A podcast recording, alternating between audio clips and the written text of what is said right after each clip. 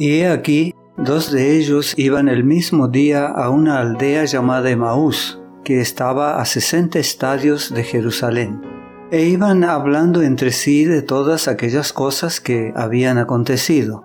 Sucedió que mientras hablaban y discutían entre sí, Jesús mismo se acercó y caminaba con ellos, mas los ojos de ellos estaban velados para que no le conociesen. San Lucas capítulo 24 versículos 13 al 16.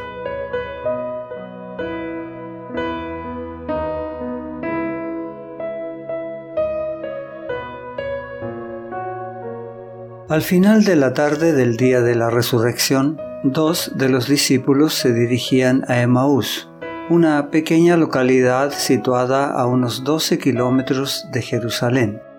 Esos discípulos, aunque no habían desempeñado un papel destacado en la obra de Cristo, eran fervientes creyentes. Habían ido a Jerusalén para celebrar la Pascua y regresaban angustiados por todo lo sucedido. Por la mañana habían oído la noticia de la desaparición del cuerpo de Cristo del sepulcro y escuchado el relato de las mujeres sobre la visión de los ángeles y el encuentro con Jesús. Estaban tristes y hablaban del juicio y de la crucifixión. Nunca habían sentido un desaliento tan profundo. Desesperanzados y desanimados, caminaban a la sombra de la cruz. Aún no habían recorrido mucho camino cuando se les acercó otro viajero. Inmersos en la tristeza y la decepción, no le miraron con atención y siguieron hablando del tema que más les interesaba. Conversaban acerca de las enseñanzas que Jesús había dado sin llegar a comprenderlas del todo. Pero en aquel mismo momento Jesús estaba junto a ellos y quería consolarlos. Había visto su pesar, comprendía su perplejidad que los llevaba a dudar de que aquel hombre al que habían visto tan humillado fuera realmente el Mesías. Ya no podían contener su dolor y las lágrimas brotaban de sus ojos. Jesús sabía que lo amaban y anhelaba el momento de enjugar sus lágrimas y llenar sus corazones de consuelo y alegría, pero antes quería darles una lección que nunca más olvidarían. Les dijo, ¿qué pláticas son estas que tenéis entre vosotros mientras camináis? ¿Y por qué estáis tristes?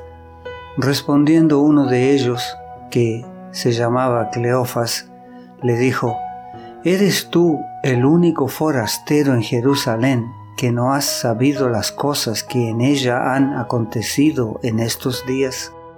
Ellos le hablaron del desencanto que habían sufrido respecto de su maestro, Jesús Nazareno, que fue varón profeta, poderoso en obras y en palabra delante de Dios y de todo el pueblo. Pero los principales sacerdotes y nuestros gobernantes, dijeron, le entregaron a sentencia de muerte y le crucificaron. Con corazón apesumbrado y labios temblorosos añadieron, pero nosotros esperábamos que Él era el que había de redimir a Israel. Y ahora, además de todo esto, hoy es ya el tercer día que esto ha acontecido. San Lucas capítulo 24 versículos 17 al 21. ¿Por qué no recordaron los discípulos las palabras de Cristo y se dieron cuenta que los acontecimientos iban a ser como fueran predichos? ¿Por qué no se dieron cuenta de que la última parte de su revelación se cumpliría tan verdaderamente como la primera y que al tercer día resucitaría? Esta era la parte que deberían haber recordado. Los sacerdotes y gobernantes no la olvidaron. El día que siguió al día de la preparación, se reunieron los principales sacerdotes y los fariseos ante Pilato diciendo, Señor, nos acordamos de que aquel engañador dijo, viviendo aún, después de tres días resucitaré. San Mateo capítulo 27 versículos 62 y 63. ¿Por qué los discípulos no recordaron estas palabras? Entonces él les dijo, Oh insensatos y tardos de corazón para creer todo lo que los profetas han dicho. ¿No era necesario que el Cristo padeciera estas cosas y que entrara en su gloria? San Lucas capítulo 24 versículos 25 y 26. Los discípulos se preguntaban quién podría ser aquel viajero capaz de penetrar así en sus almas, de hablarles con tanto fervor, ternura y simpatía y de llenar sus corazones de esperanza. Por primera vez desde la traición empezaron a sentirse esperanzados. Llenos de interés, miraban de vez en cuando a su compañero y pensaban que sus palabras eran exactamente las que Jesús habría hablado.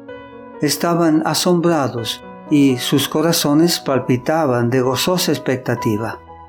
Y comenzando desde Moisés y siguiendo por todos los profetas, les declaraba en todas las escrituras lo que de él decían.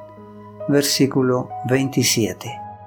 Si se hubiera dado a conocer de inmediato, los discípulos habrían experimentado una alegría tan grande que ya no habrían podido oírle. Era necesario que comprendieran primero los símbolos y las profecías del Antiguo Testamento. Su fe debía establecerse sobre las escrituras. Cristo no realizó ningún milagro para convencerlos, sino que les explicó las escrituras habían considerado su muerte como el fin de todas sus esperanzas. Ahora Él demostró, a través de los profetas, que esta muerte debía ser la base de su fe. Al enseñar a sus discípulos, Jesús demostró la importancia del testimonio del Antiguo Testamento para su misión. Hoy en día muchos cristianos lo descuidan porque afirman que el Antiguo Testamento ya no tiene utilidad, pero esa no es la enseñanza de Jesús. Él tenía en tan alta estima esos escritos que una vez dijo, si no oyen a Moisés y a los profetas, tampoco se persuadirán aunque alguno se levante de los muertos. San Lucas capítulo 16 versículo 31. Cristo nos habla a través de los patriarcas y los profetas desde los días de Adán hasta los acontecimientos finales de la historia. El Salvador se revela claramente tanto en el Antiguo Testamento como en el Nuevo. El mensaje del pasado profético nos permite comprender mejor la vida de Cristo y las enseñanzas del Nuevo Testamento. Los milagros de Cristo son una demostración de su divinidad, pero una prueba aún más clara de su misión como redentor del mundo puede encontrarse comparando las profecías del Antiguo Testamento con la historia del Nuevo Testamento. No te pierdas nuestro próximo mensaje. La gracia de Dios sea contigo.